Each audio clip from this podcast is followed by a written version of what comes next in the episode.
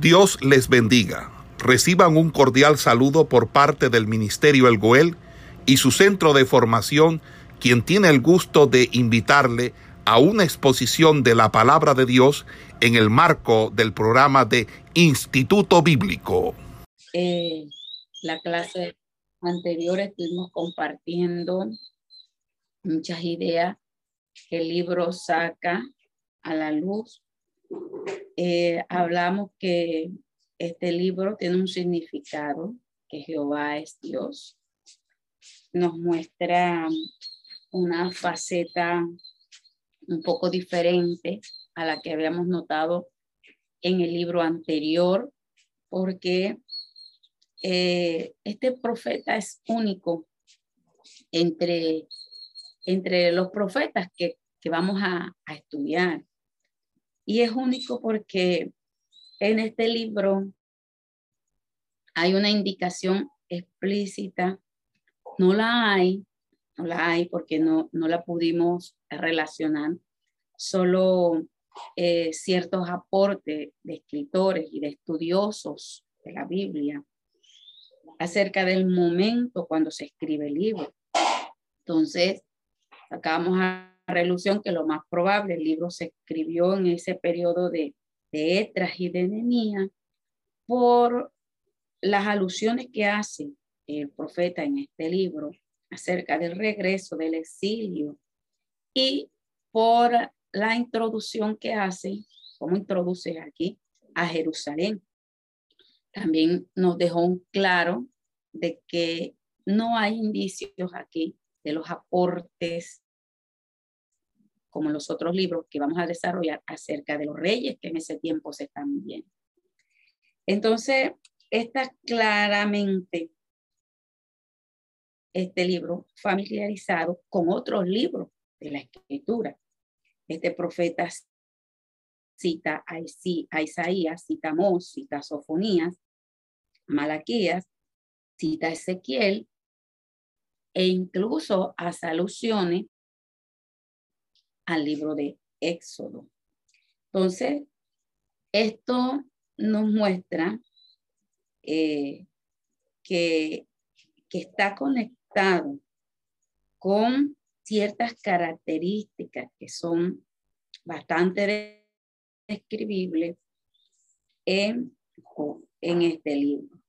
Algo que vemos también es que Joel no acusa a Israel de ningún pecado en específico, así como lo hicieron otros profetas en el caso del libro de Oseas, que vimos la denuncia del profeta acerca del pecado que en ese momento estaba agobiando y que era visible a la luz de, la vista de todos. Y por eso Dios toma eh, relación, relaciona a la familia, toma todo el proceso que se vive dentro del área familiar para poder mostrar el pecado que en ese momento se está aludiendo.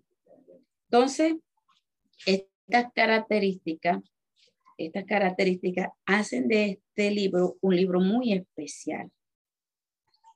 Eh, habla también, así como, como muchos mucho, muchos profetas, anunciaban el pecado de, Israel, este personaje no lo anuncia claramente, pero habla también de juicios que vienen a confrontar el pecado, el pecado de Israel, pero nunca describe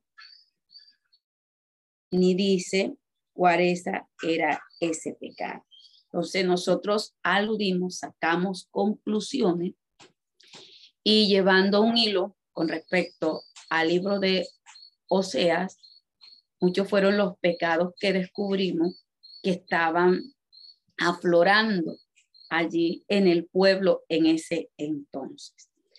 Entonces, estas tres características a nosotros nos permiten entender de que Joel es un autor bíblico que estaba sumergido en ese proceso de las escrituras bíblicas y su reflexión que hace de ella le ayuda a ser, a eh, entendido y mostrar las tragedias que vendrían en esa época, pero también muestra un lado de esperanza, porque eh, habla de una esperanza eh, que sería en el futuro. Entonces vemos en el capítulo 1 y 2, el capítulo 1 y 2, y hacíamos alusión en la clase anterior, que Joel se enfoca en estos dos capítulos, capítulo 1 y 2, se enfoca a hablar en el día del Señor.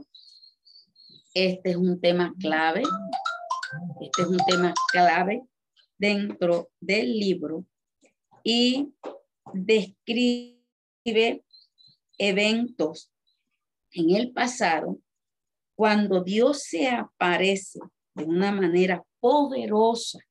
Mire bien hacia dónde el profeta nos va a llevar para nosotros dilucionar, ver el alcance de esta profecía desarrollada en el pueblo. El profeta eh, de manera clara introduce eh, acerca del día del Señor, que decía que este era un tema importante. Está describiendo aquí eventos del pasado, cuando Dios se aparece, y podemos recordar de manera poderosa al pueblo para salvar, para salvarlo de manos de, la, de, las, de ser esclavo en Egipto.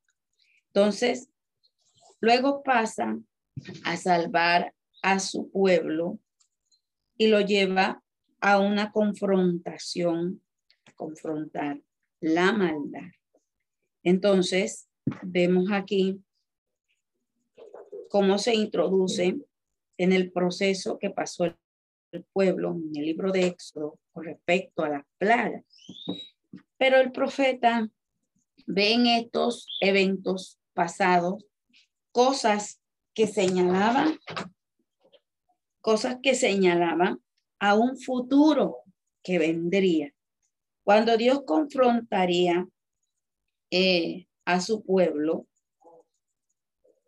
de manera poderosa a través de las plagas. Y en este caso también lo vemos aquí. Porque eh, este capítulo 1 y 2 ha unido dos poemas que tratan en sí de enfocar el tema especial del libro. Acerca del día del Señor del pasado, él comienza anunciando un desastre reciente, una plaga de langostas que ha devastado a Israel y la descripción de la plaga de langosta a ello le pasa recordar un momento que es lo que él hace alusión de ese día del Señor que vendría contra Egipto. Recordamos aquí el proceso que tuvo que pasar el pueblo de Israel cuando Dios le envía a, a su siervo Moisés a hablar a Faraón para que dejara ir a su pueblo a servirle a él. Entonces se dan una serie de eventos, de plagas que aludieron al pueblo. Nos habla en el libro de Éxodo capítulo 10. Y eh, vemos que estas plagas, las plagas en el pueblo de Israel, hicieron aflorar, hicieron ver lo que estaba dentro de su corazón. Derrocar como primera medida la idolatría que estaba sumergida allí. Si cada una de las plagas fue una representación de una deidad poderosa que se había hecho, había apoderado de Israel. Entonces, de esta manera, en, ciertos pasajes bíblicos, usted va a encontrar, aquí se hace referencia a la langosta. La langosta es un, podría decir, uno de los elementos usados aquí como un devorador, como un destructor, un animal que lo que coge lo arrasa de manera eh, definitiva. Es más, este animal tiene eh, esa, por decir, esa capacidad de arrancar y arrancar hasta de raíz la planta o lo que tome él en, en sus garras. Entonces, digo garra no porque tenga, son tigres, sino que la forma como está creado este animal tiene que mucha relación, que sus dientes devoran, devastan, devastan completamente lo que tenga allí a su alcance. Entonces, estos pasajes que hace referencia a la langosta, eh, bueno, aquí el hermano va a hacer un aporte con respecto a la langosta. Vamos a, darle un paso. Eh, Dios les bendiga en esta mañana. Bueno, eh, aquí el profeta hace referencia a este animal o a esta plaga, eh, porque una de las plagas que el Señor envió a, a Egipto cuando se manifestaron los poderes de Dios allí delante de Faraón. Más sin embargo, eh, esta plaga también es utilizada acá en el libro de Joel, eh, porque el mismo Dios se las envió para enseñarlos a ellos de que fuera de él nada podrían hacer ellos. Entonces, es una de las cosas que nosotros tenemos que tener en cuenta. Ahora, lo que estaba explicando la maestra eh, sobre este insecto, porque este es un insecto que se reproduce eh, de una manera que podemos decir que tiene una metamorfosis. Y esta metamorfosis eh, comienza con lo que está diciendo el libro de Joel sobre la oruga. La oruga es la primera parte de la metamorfosis de la langosta. la oruga comienza a comerse alrededor de la hoja. Luego de, eso eh, vamos a encontrar de que después de la oruga eh, que comienza a, comerse alrededor eh, es una de la, primera etapa que comienza a, tener este, este insecto. Luego, el saltón, eh, ya el saltón, luego de, tener su etapa ahí en la oruga, se convierte en un grillo que comienza a comerse no solamente alrededor de la hoja, sino que se come la hoja totalmente. Y, probablemente se puede hasta comer hasta el tallo. Eh, luego del, del, saltón viene el, el revoltón, ¿verdad? Que viene y comienza a, a tener otro proceso de crecimiento allí, pero es el mismo insecto, hasta llegar a su estado eh, eh, adulto, que ya viene siendo la langosta, que la langosta comienza a tener ese proceso de crecimiento total y este animal comienza a comerse hasta los tallos porque tiene unos eh, dientes fuertes que arrasa con todo.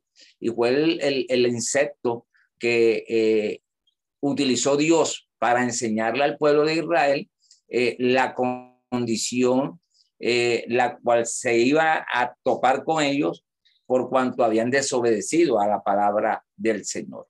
Entonces, fíjese de que en esta primera etapa, esto representa algo en nuestra vida espiritual, ¿verdad? Y más adelante la, maestra se lo, se, lo, se lo explicará. Ese es el aporte que le puedo dar eh, en esta mañana a esta clase. Amén, así es. Entonces, continuamos eh, haciendo referencia a este, a este animal que es la langosta. Eh, notamos que Joel, Joel nos enseña aquí con respecto a esto y podríamos lo devastador, lo devastador que sería eh, el momento de juicio que venía sobre la tierra. Esta es la relación que se da. Momento jamás antes visto. Va a ser el comienzo de una profecía que se relaciona con el hecho de el pecado que está allí, está allí, pero que más adelante, más adelante, él lo da a conocer. Entonces, el profeta, vemos que él apela a los ancianos. Esta plaga, porque apela a los ancianos? Porque son las personas que en ese momento están a cargo allí. Ahora, tomando un poco de, referencia hacia el aporte del hermano cerca de la plaga, eh, a causa del carácter de Israel y de lo que estaba allí en su corazón, de la destrucción que venía sobre ellos, que iba a pasar, estas palabras han de pasar de generación en generación. Los cuatro nombres que aparecen, que traen relación a la langosta, tienen un significado bastante eh, grande y literalmente este animal describe al roedor, ¿sí? que devora, el que es esa langosta o un saltamonte, habla de un animal que es lamedor, que lame, tiene relación en sus cuatro fases o etapas, como lo está diciendo el hermano, es una metamorfosis que ella sufre. Como primera instancia, lo primero en que ella se convierte es en una oruga. La oruga podría devastar una parte, no completamente, todo, toda la planta. Es más, comienza por comerse la orilla de las hojas. Luego esto pasa a otro proceso, ¿sí? hasta llegar a convertirse en una langosta joven que hace referencia a lo que es el destructor. Y por último, cuando ya ella pasa de, de ser una langosta joven a convertirse en una langosta eh, adulta, hace referencia o la interpretación que se da es que es un devorador. Entonces, esa es la interpretación que se ha dado con respecto al, a la muestra que se da de este animal. Ahora, se da la señal, se, se, da, se da la señal. Y esto muestra una, una clara descripción, clara descripción de, del proceso en que queda convertido él por causa de, sus desvaríos que tiene el pueblo, iba a quedar convertido en una devastación completa. Hace alusión a otro momento en que ella se presenta como un ejército. O sea, no viene una sola, vienen muchas, viene un enjambre, viene una multitud. Esta multitud parece un ejército completo. Este ejército cuando pisa la tierra, pisa la planta, completamente la aplasta. Entonces, todo esto tiene una relación o va a servir como figura del día de Jehová. Entonces se da la señal del día de Jehová, aunque la plaga haya sido de una forma literal, el profeta lamenta la destrucción que este animal ha causado. Con todo eh, lo que la plaga ha hecho, este, esto relaciona el tema del libro acerca del día de Jehová. Entonces, se podría discernir que la plaga de langosta va a servir como un heraldo que prefigura el momento del día de Jehová que estaba por venir. Entonces, Joel mira este día como un día de alarma, un día en el cual eh, debía haber eh, un momento en el cual la persona tenía que apercibir de lo que venía. Vemos aquí que no solamente sufre la tierra, también sufren los animales, sufre el hombre. Entonces, esto describe claramente, claramente que ese día del Señor, ese día del Señor, además de enfocar al pueblo a ser confrontado en su maldad, en pensar en las plagas que relacionaron a Egipto, pero el profeta, en vez de estos eventos de, de estos eventos pasados, cosas que señalaban de una manera u otra el futuro, cuando Dios confrontaría a su pueblo. Cuando Dios confrontaría a su pueblo, Él traería salvación a todo el mundo. Entonces, el capítulo 1 y 2 de Joel va unido en poema que se enfocan en este día. Acerca del día del Señor, él comienza anunciando un desastre eh, relacionado con la plaga de langosta que iría devastando a Israel. Y esa descripción de la plaga recuerda el momento en que de la misma forma vendría el día del Señor.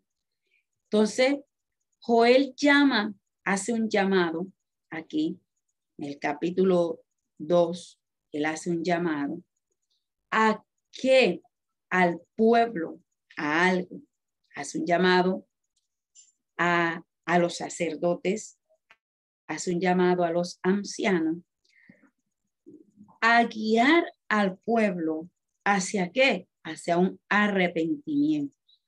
Él llama al pueblo a orar. Luego de esto, el profeta hace algo también que demarca eh, el momento crucial. Se arrepiente el mismo junto con esos sacerdotes. Entonces, el capítulo 1 y el capítulo 2 tiene el mismo diseño poético y la manera del pensamiento aquí de Joel de anunciar lo que vendría a través del día del Señor, que sería en el futuro, no en el pasado, sí, sino que viene sobre el pueblo en un futuro. Y, aquí eh, utiliza estas imágenes mutiladoras, destructoras, que se convierten en un ejército. Luego, en la visión, él ve que se convierte en un ejército de Dios, este, como, como en forma de caballería y en forma de soldado que marcharía y que destruyen todo a, a su paso. Habla de el sol que se oscurece, habla de un momento de que también la tierra iba a temblar, porque Joel claramente describe que terrible es el día del Señor y quién podrá soportarlo. Así una vez más, Joel llama al pueblo a que se enfoque hacia dónde, hacia el propósito de la oración. Hacerlo de una manera eh, diferente. Los llama a arrepentirse y los llama cómo deben hacer. ¿Por qué? Porque cuando él habla de que de rasgar sus corazones y no sus vestidos, los está llevando a que el arrepentimiento que se debe dar en ellos debe ser un arrepentimiento verdadero, no un arrepentimiento ficticio.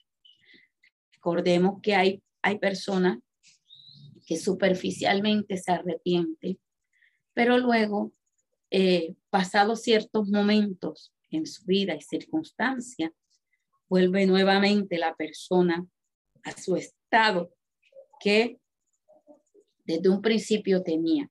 Quiere decir esto que no hubo un arrepentimiento verdadero. Así como hay un arrepentimiento que es genuino en la persona, hay un arrepentimiento que es falso, que no da resultado, que no va a llevar al pueblo a una condición sincera con Dios, sino que van a estar siempre claudicando en sus pensamientos, en sus deseos y en sus modos de ellos siempre de estar pensando y viendo las cosas a su manera.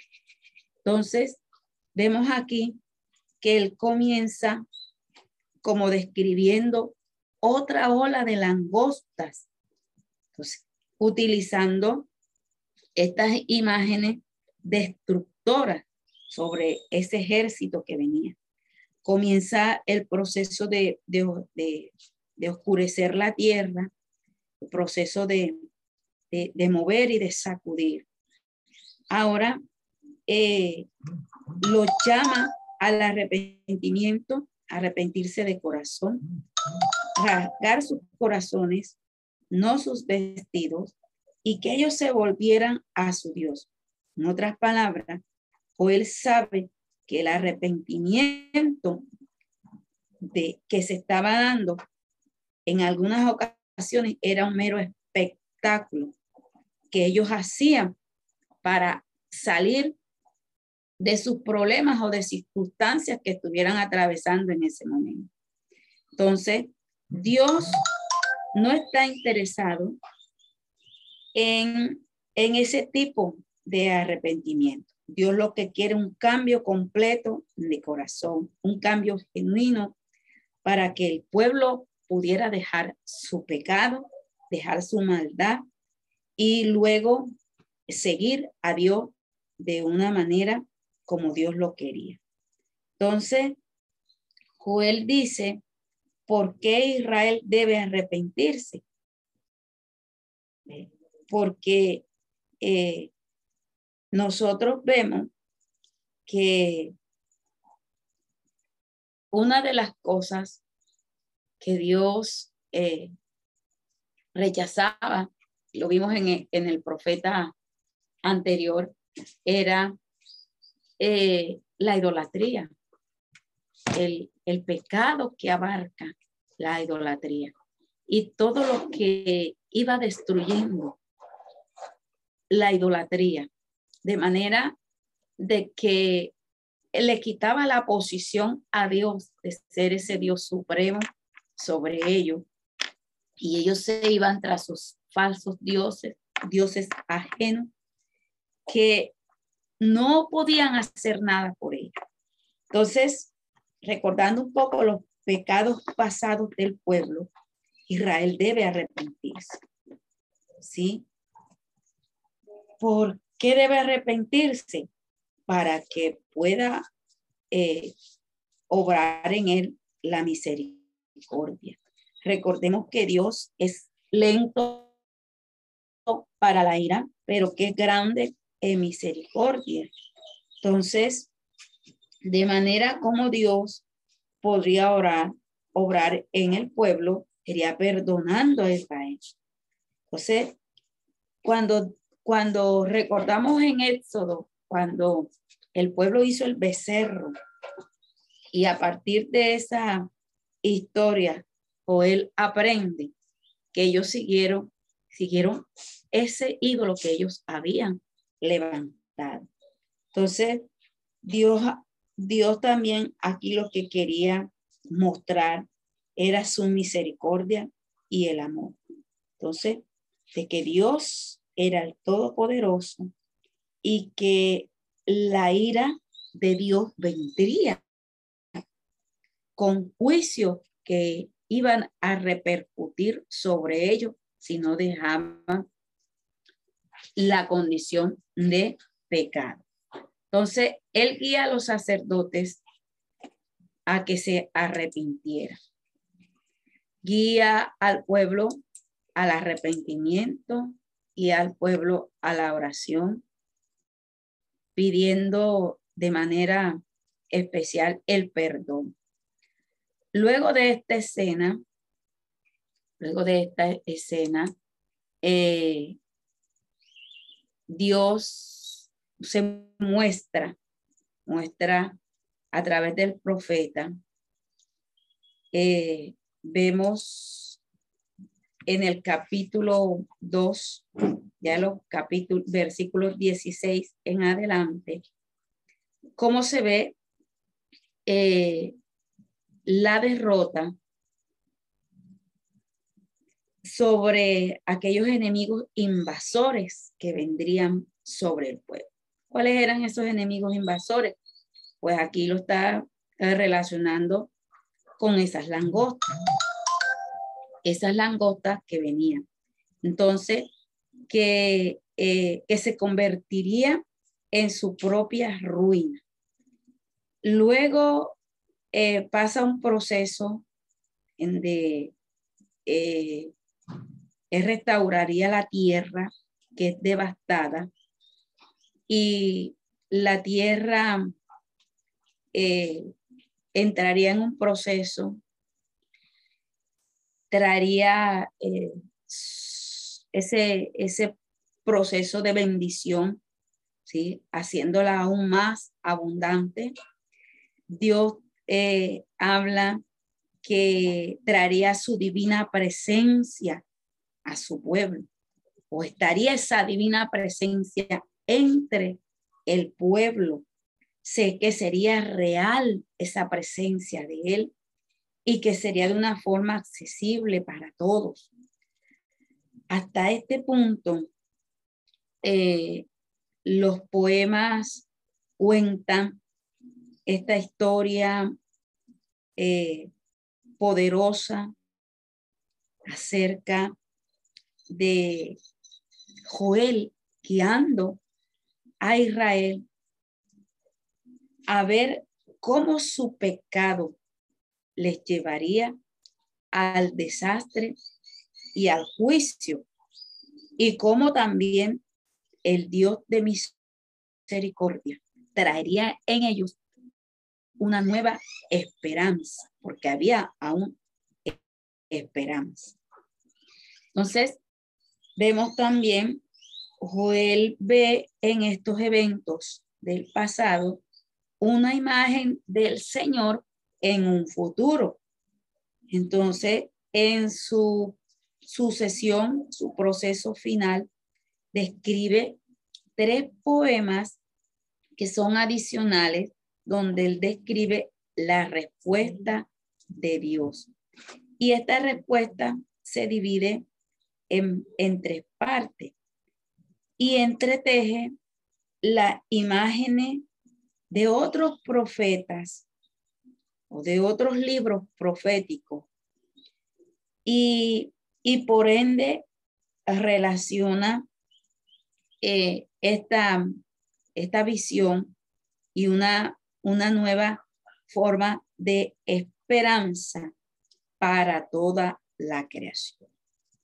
Entonces, primero muestra la esperanza de la presencia de Dios entre su pueblo, que se expande eh, en una promesa acerca de cómo un día futuro el mismo Espíritu de Dios, la misma presencia de la persona llenaría de la presencia de la persona del Espíritu Santo que hace parte de Dios, llenaría sus vidas. Entonces,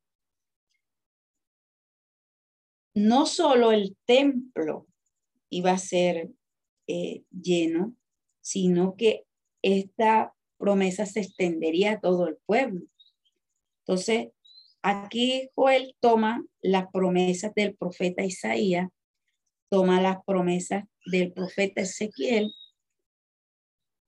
con referencia al, al derramar, al derramamiento, al desborde de el Espíritu de Dios que vendría, que transformaría a aquellas personas. Además de eso, las empoderaría. Había, iba a haber un empoderamiento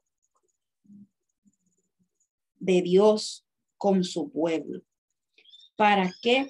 Para que él pudiera el pueblo entender de manera gratificante que ellos debían amarlo, que ellos debían seguirlo de una manera verdadera, no una manera mentirosa, una manera que no pudiera ser visible la presencia de Dios en sus vidas. Entonces, eh, en los capítulos 32 del libro de Isaías, nos habla con respecto a ese, a ese momento. Hay tres, tres profetas que él aquí relaciona, que Isaías, en el capítulo 32, habla acerca de, de, de específicamente en los versículos 14, 14 y 15. Dice, eh, cuando habla, dice, porque los palacios quedarán desiertos, la multitud de la ciudad cesará, las torres, torres y fortalezas se volverán cuevas para siempre, donde descanses anos, monteses y ganados hagan majada. El versículo 15 habla hasta que sobre nosotros sea derramado el espíritu de lo alto y el desierto se convierta en campo fértil y el campo fértil sea estimado por bosque. Trae alusión aquí al momento cuando eh, la metamorfosis de la de la langosta ha llevado al pueblo a sumergirse eh, en su momento destructor por el pecado que ellos afloraban, pero que además de eso eh, venía un momento en el cual el pueblo debía eh, pedir perdón, el pueblo debía acercarse, ir al monte nuevamente a orar, dejar lo que había dejado. Llevaba al pueblo, cuando nosotros nos acercamos a Dios en oración, nuestra alma se, se renueva, confesamos nuestra falta, confesamos nuestros pecados. Dios comienza a traer en nosotros el deseo y el anhelo de ser cambiados y transformados, renovados. Hay un renovar en nosotros. Cuando hay arrepentimiento, hay un cambio nuevo en nuestra vida. Hay un despertar en nuestra vida.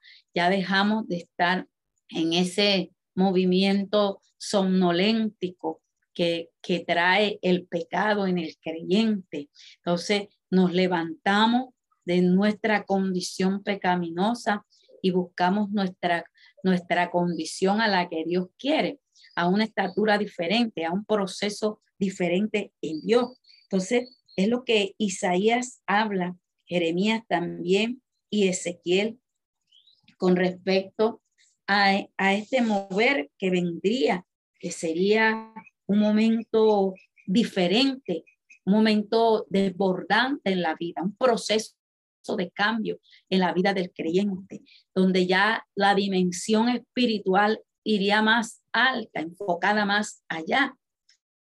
Luego de esto hace otra alusión donde toma la promesa de Dios de que eh, de, de, confrontar a aquel amenazante invasor. Y Joel ve eh, estas langostas, una similitud con, las con las los violentos eh, enemigos nacionales, ¿sí? Que devastan y que oprimían al pueblo. Entonces, así él toma de las promesas de Isaías capítulo 13, toma las promesas del, del profeta Sofonías capítulo 3, toma las promesas de Ezequiel capítulo 38 y capítulo 39 sobre el futuro día del Señor en que Dios confrontara de manera rigurosa el mal de todas las naciones y hará que su violencia se vuelva sobre ellos mismos. Entonces, trayendo un nuevo despertar, trayendo justicia para corregir todos los males que estaban agobiando de una manera al pueblo.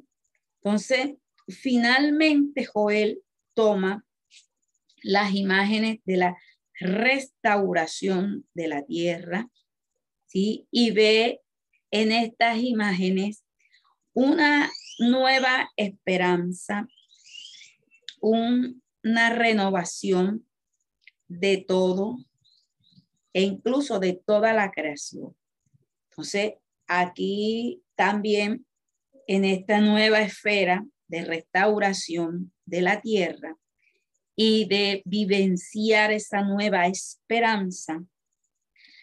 Eh, Joel también toma las promesas de Isaías capítulo 35, toma las promesas de Ezequiel capítulo 47, toma las promesas de Zacarías capítulo 14, en que eh, día en que eh, sería día de restauración, sí, día de restauración y de restitución que alcanzaría hasta todo el mundo.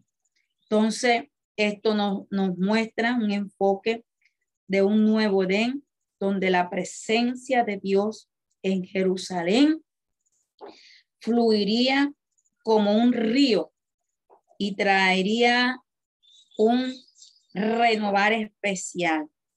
La verdad todas estas descripciones es una tremenda muestra de la manera como eh, el perdón de Dios obraría a través del arrepentimiento del pueblo, de los ancianos del pueblo y del mismo profeta, acercándose a Dios.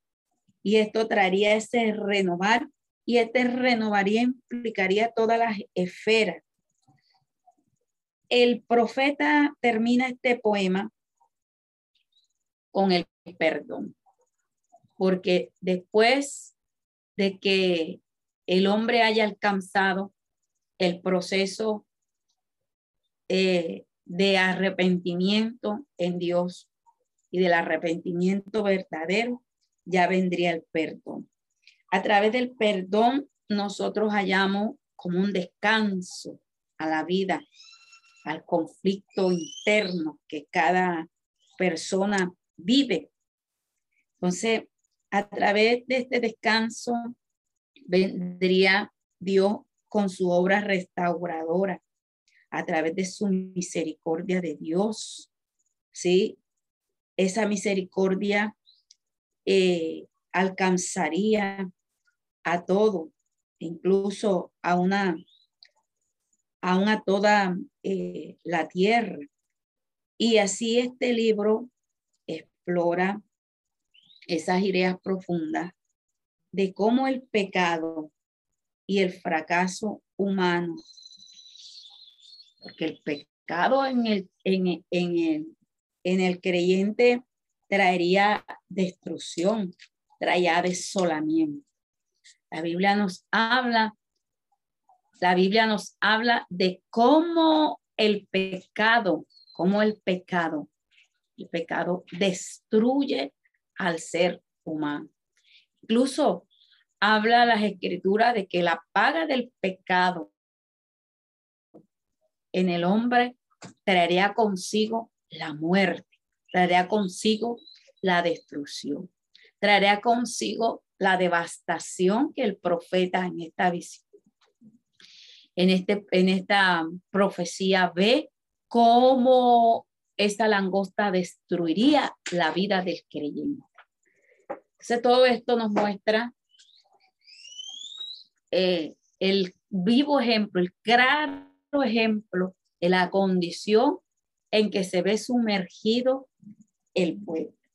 Y eh, todo esto eh, se da cuando se confiesan los pecados y cuando se llega al arrepentimiento de Dios. Entonces, y como todo Dios, como todo Dios, Él acabaría, derrotaría el mal en todo el mundo, una esperanza, eh, un día de esperanza que vendría. Pero también el mal iría a ser destruido en el creyente a través del perdón y a través de, del momento de arrepentimiento, nosotros destruiríamos el mal en nuestra vida. Entonces la presencia de Dios eh, sanaría haría nueva todas las cosas. Y de eso específicamente es que el libro se trata, de la restitución que vemos en el, en el creyente cuando hay un arrepentimiento verdadero en las personas. ¿Sí? toda esta devastación enfocada en las langostas nos lleva a, a, traer meditación en nuestra vida de cómo estamos caminando con Dios, de cómo estamos viviendo con Dios, qué estamos haciendo delante de Dios, que eh, Dios pueda más adelante traer en nosotros o podamos alcanzar esa misericordia divina de Dios. Bueno, eh, otro aporte que quiero hacer allí, eh, llevando esto a nuestra vida espiritual, porque sabemos que Literalmente eso sucedió con el pueblo de Israel, pero el capítulo 2, cuando hace un enlace, lo está llevando de una manera espiritual eh, para la humanidad. Pero también lo podemos llevar de una manera espiritual a nuestra vida personal. Y cada una de estas eh, representaciones que hace el profeta a través de esta plaga, eh, se puede decir, mis amados hermanos, que el corazón del hombre es ese, esa planta esa planta que, que Dios ha eh, colocado o que ha tomado, se puede decir de esta manera, en nuestra vida, que es nuestro corazón.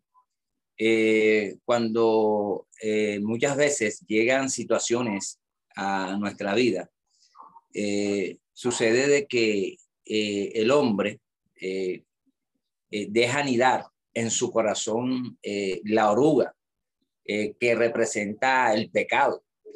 Y esto sucede eh, de una manera eh, quizás que desapercibida, que usted no se da cuenta cuando es colocada esa larva en su corazón, la larva del pecado allí. Y, y, a medida que va creciendo, va tomando cosas que usted no se va dando cuenta y va anidando y se va formando para luego pasar a otra etapa en la vida espiritual del creyente, que ya se ha venido a, formar de, una manera como lo dice las Sagradas Escrituras, que eh, el saltón comienza a invadir su corazón o, comienza a invadir el corazón del, del, creyente, alejándolo un poco más y perdiendo fuerza, hablándolo de esta manera espiritualmente, vas, vas pasando desapercibido a las cosas del Señor, eh, eh, vas perdiendo la consistencia espiritual en la búsqueda, hasta que llega el momento, si nosotros no fumigamos con, con, con la palabra de Dios, si no fumigamos eh, esa larva, ese, ese, ese saltón, ¿verdad? en el momento apropiado, va cogiendo bastante fuerza y se va formando lo que es el revoltón que ya prácticamente invade el corazón del hombre, invade el corazón del ser humano y pierde sensibilidad porque no solamente ha comido lo superficial, sino que ya ha venido introduciéndose cada día más, tomando, se puede decir de esta manera, los tejidos que sensibilizan eh, eh, a Dios en nuestra vida. y eso logra un objetivo, que la langosta venga totalmente y acabe con nuestra vida espiritual y nos mate espiritualmente para luego de esa muerte espiritual llegar la muerte física a nuestra vida. Es la representación que podemos tomar, ¿verdad? En, esta, en estos tres capítulos que el libro de, de, de Joel nos enseña. Fíjese de que comienza con una reprensión del Señor, una reprensión del Señor por cuanto el pueblo se había apartado de él, había quitado la mirada de él, se habían vuelto atrás. Pero también en el capítulo 2 nos está llevando a esa, esa plaga eh, que vendrá en los postreros días, ¿verdad?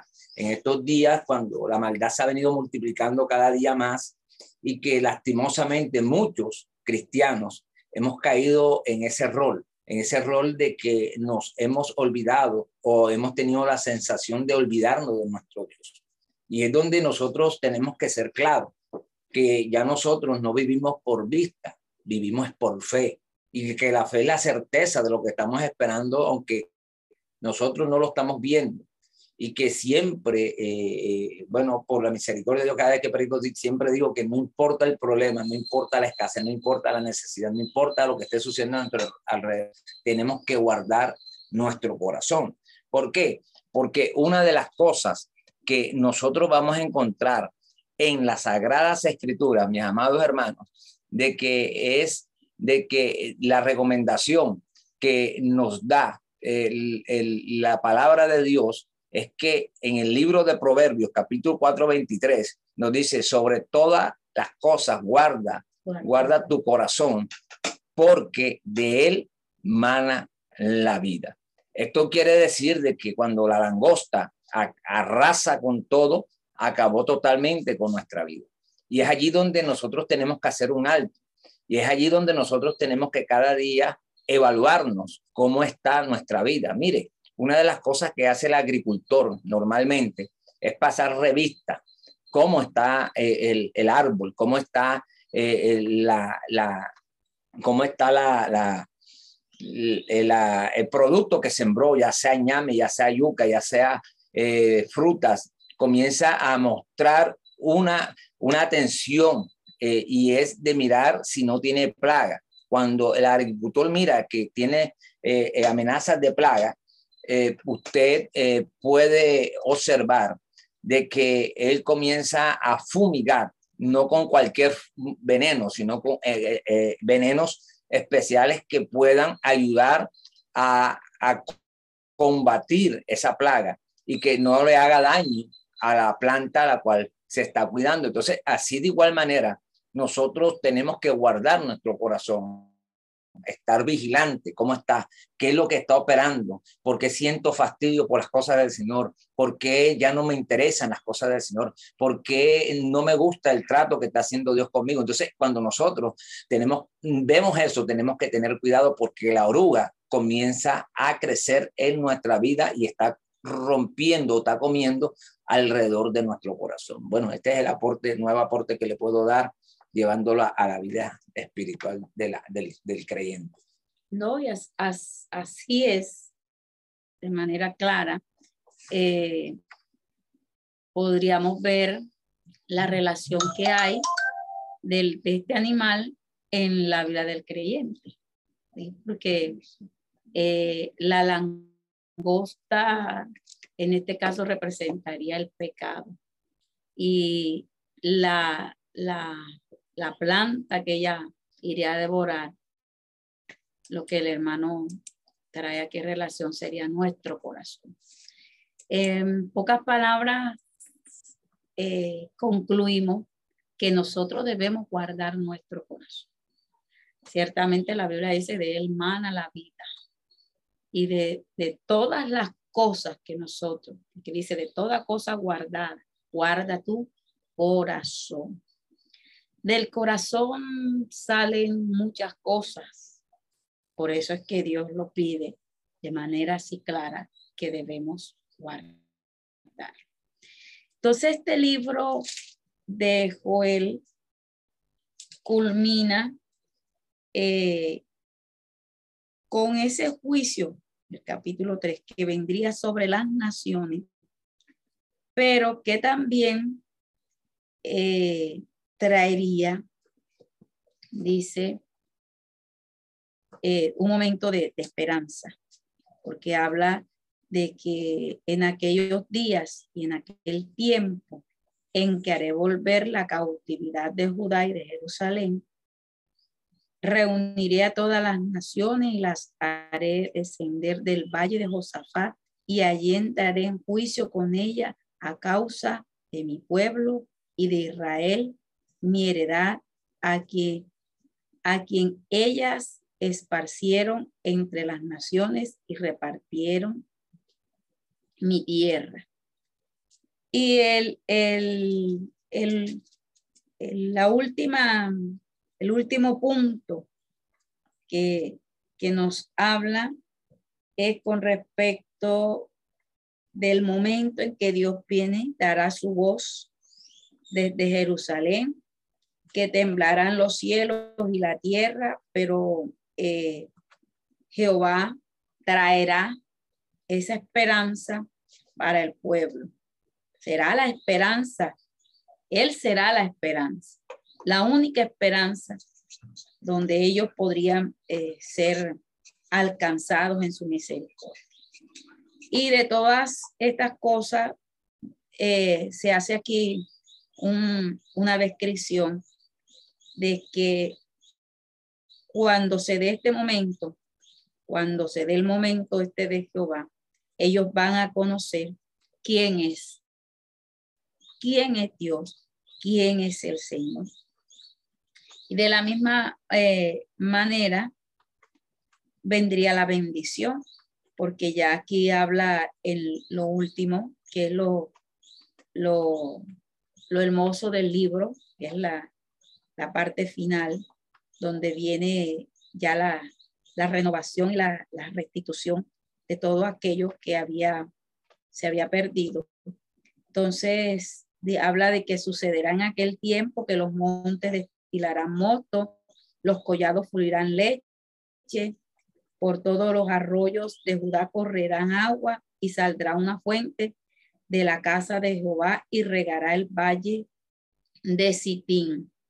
Habla de Egipto que será destruido y de, de Edom que será vuelto eh, en desierto asolado por la injuria hecha a los hijos de Judá, porque derramaron en su tierra sangre inocente.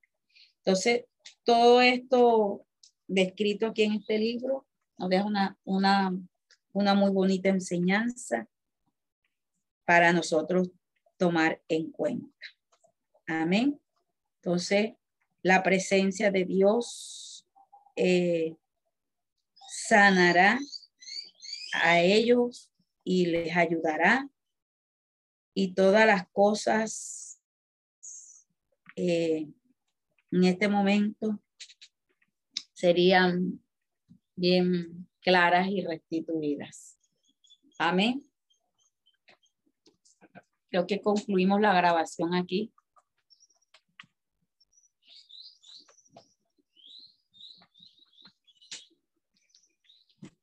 Hermana. Esperamos que este estudio haya sido de bendición para su vida y ministerio. A Dios sea la gloria. Este es el Ministerio El Goel, vidas transformadas para cumplir el propósito de Dios.